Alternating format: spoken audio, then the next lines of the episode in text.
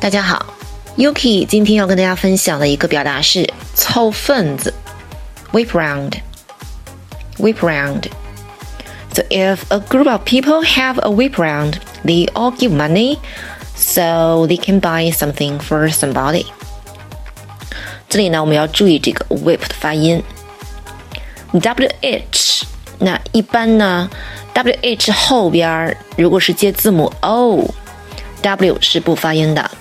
比如说，who、whose、whom。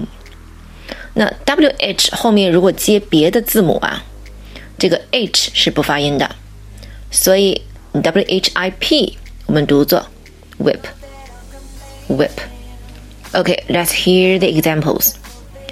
You might have a whip round to buy a joint present for her. 你们可以凑份子给她买个礼物。 You might have a whip round to buy a joint present for her. Another example. We usually have a whip round at work for people who are leaving.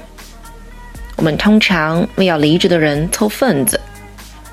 We usually have a whip round at work for people who are leaving. Alright, that's all for today. And don't forget to practice what you've learned. And you know, practice makes perfect. And see you next time.